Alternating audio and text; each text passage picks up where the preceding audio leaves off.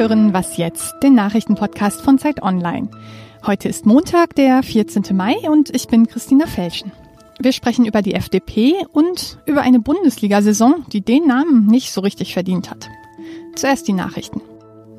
Wie geht es mit dem Atomabkommen weiter, jetzt wo die USA ausgestiegen sind? Der Iran gibt die Hoffnung noch nicht ganz auf. Außenminister Sarif reist in den kommenden Tagen zu allen Vertragspartnern, um über die Zukunft zu sprechen. In China war er schon. Mit Vertretern aus Deutschland, Frankreich, Großbritannien und Russland trifft er sich noch. Sarif setzt den Europäern eine Frist von 60 Tagen. In dieser Zeit sollen sie ihm garantieren, dass sie das Abkommen weiterhin umsetzen. Sprich, ihr erhebt keine Sanktionen und wir bauen keine Atombomben. Heute wollen die USA ihre Botschaft in Jerusalem eröffnen und damit zeigen, dass für sie Jerusalem die Hauptstadt Israels ist. Das Problem, die Palästinenser wollen die Stadt auch für sich. Das Ganze findet jetzt auch noch am 70. Jahrestag der Staatsgründung Israels statt. Das ist ein Tag, der ist symbolisch aufgeladen. Für die Israelis ist es ein Feiertag und die Palästinenser erinnert der Tag an die Nakba, die Katastrophe ihrer Vertreibung. Donald Trumps Entscheidung, die Botschaft zu verlegen, sorgt international für Kritik. Die Palästinenser kündigen Proteste an. Und jetzt zuletzt hat auch noch der Chef des Terrornetzwerks Al-Qaida eine Videobotschaft veröffentlicht, in der er zum Dschihad gegen die USA aufruft. Redaktionsschluss für diesen Podcast ist 5 Uhr.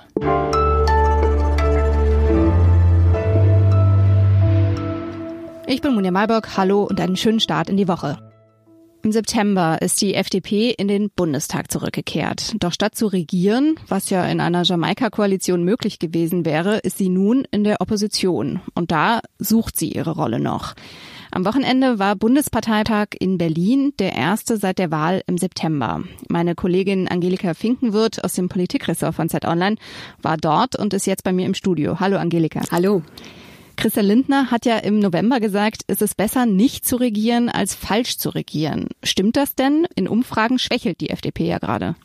Ja, die FDP hat so ein bisschen das Problem, dass sie seit ihrem Nein zu einem Jamaika-Bündnis in so einer Art Vakuum ist. Also sie muss in der Opposition um Aufmerksamkeit ringen und muss da versuchen, sich gegen die anderen Oppositionsparteien auch durchzusetzen und sich vielleicht ein bisschen abzuheben. Und bislang fehlt ihr im Bundestag einfach noch die Durchschlagkraft. Außerdem hat die FDP ja ein Frauenproblem. Nur 22 Prozent der Parteimitglieder sind Frauen. Im Präsidium sieht es auch nicht besser aus. Da sind nur drei von 18 Posten von Frauen besetzt. Wie will man denn jetzt für Frauen attraktiver werden? Ja, tatsächlich ist der Frauenanteil in der FDP so niedrig wie seit 30 Jahren nicht mehr. Und das Problem hat auch die Parteiführung erkannt. Der Christian Lindner hat auf dem Parteitag gesagt, wir wollen wachsen und dafür müssen wir auch stärker bei den Frauen werden. Es wurde eine Arbeitsgruppe gegründet, die genau das herausfinden soll. Warum engagieren sich so wenige Frauen in der Partei? Ganz kurz kann man Anfang auch gleich eine Frauenquote ins Spiel, die dann aber relativ schnell erstmal abmoderiert wurde von der Parteiführung. Von der männlichen Parteiführung? Auch von der männlichen Parteiführung. Auch Generalsekretärin Nicola Beer hat gesagt, wir wollen erstmal nicht über eine Frauenquote sprechen. Sie soll zwar auch Gegenstand der Gespräche sein, aber es wurde immer wieder betont, dass Ergebnis offen diskutiert werden soll. Also man will sich nicht vorschnell auf eine Maßnahme festlegen. Und als erstes wurde jetzt eine Online-Umfrage durchgeführt unter den weiblichen FDP-Mitgliedern. 17 Prozent haben teilgenommen und Fast die Hälfte von ihnen glaubt, dass die Partei noch immer ein sehr starker Männerverein ist und dass das ihr größtes Problem ist. Aber das war bislang nur ein kleiner Einblick in die Umfrage, die noch weiter ausgewertet wird. Und es wird dann auch zur Präsentation von ersten Ergebnissen und Maßnahmen erst im Herbst kommen. Das heißt, jetzt auf dem Parteitag gab es noch gar keine konkreten Maßnahmen. Nein, es war erstmal ein erster Einblick in diese Online-Umfrage unter den Frauen. Mhm. Ein Streitthema waren ja auch die Sanktionen gegen Russland. Ähm, Parteichef Christian Lindner will sie beibehalten. Sein Vize Wolfgang Kubicki hat verlangt, dass sie gelockert werden. Wie hat man sich denn da jetzt geeinigt? Ja, Wolfgang Kubicki hatte einen Antrag eingebracht, äh, nochmal zu überprüfen, kritisch zu überprüfen, ob die bisherigen Maßnahmen wirklich sinnvoll sind. Dieser Antrag wurde abgelehnt und damit gilt weiterhin die Parteilinie. Die FDP ähm, hatte sich darauf geeinigt, einen Dialog, mehr Dialog mit Russland zu suchen, die Sanktionen aber beizubehalten. Und genauso so wird es jetzt wohl auch sein. Wolfgang Kubicki hat es ähm, etwas abgeschwächt, als er seinen Antrag auch vorgebracht hat und erklärt hat und hat gesagt, er sei sich gar nicht so uneins mit dem Parteivorstand in dieser Sache. Das Ziel sei eigentlich das gleiche, nämlich mehr Dialog mit Russland wiederherzustellen. Nur sein Weg sei eben ein anderer. Also das waren jetzt eher harmonische Zeichen äh, von dem Machtkampf, von dem man in vielen Medien lesen konnte, war jetzt dann am Ende nicht mehr viel übrig geblieben.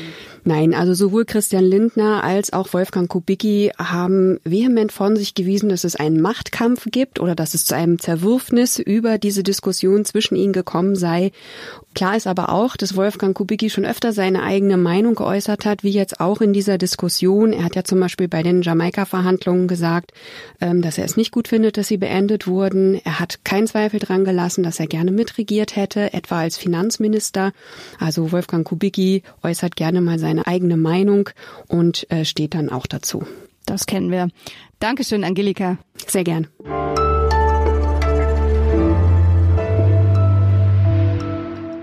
Und sonst so? Polizisten haben ja vielfältige Aufgaben. Sie nehmen zum Beispiel Kriminelle fest, sind bei Demonstrationen im Einsatz oder beenden Partys, wenn sich der Nachbar beschwert. Und manche von ihnen spielen Kindertheater. In Nürnberg beginnt heute das internationale Polizeipuppenbühnenfestival. An die 70 Aufführungen gibt es, bei denen Polizisten vor Kindern Puppen spielen. Das ist irgendwie ganz passend, denn Bayern macht sich ja gerade mit seinem neuen Polizeigesetz zum Kasper.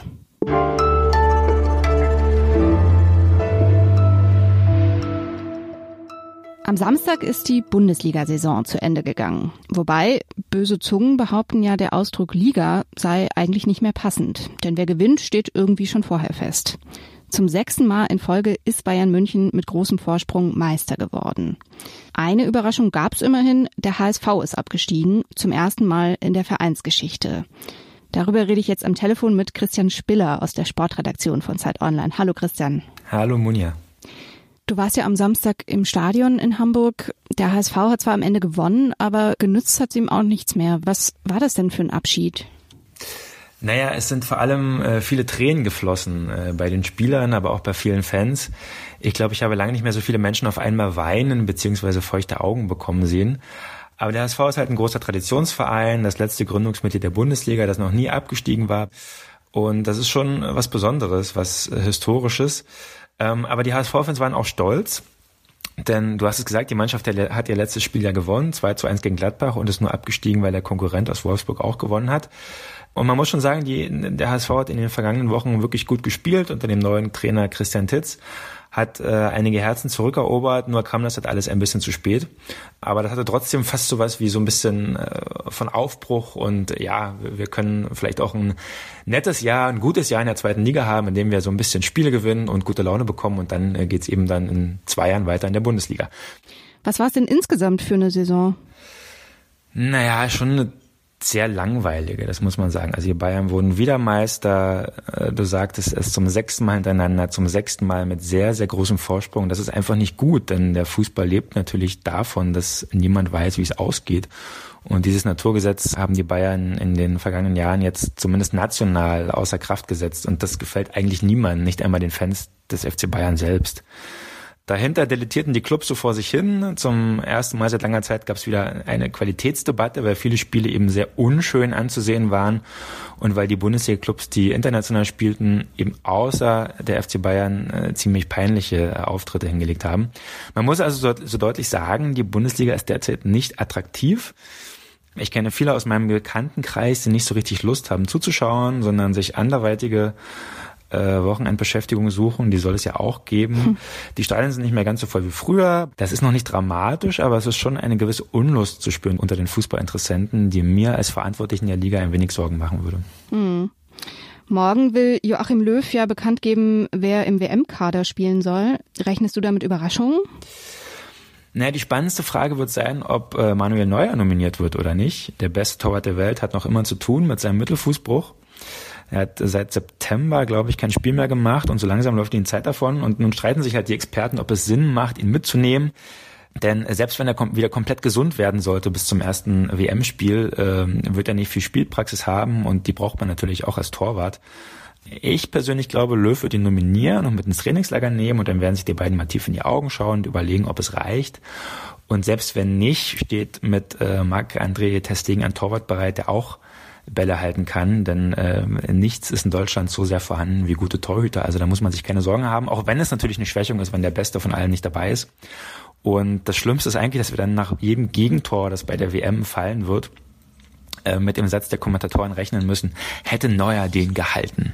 Ja, morgen wissen wir dann schon ein bisschen mehr, wenn Jogi Löw den Kader vorstellt. Danke dir, Christian. Ja, bitteschön. Das war's für heute bei Was jetzt? Eine neue Folge gibt's natürlich morgen wieder, dann mit meiner Kollegin Rita Lauter. Tschüss.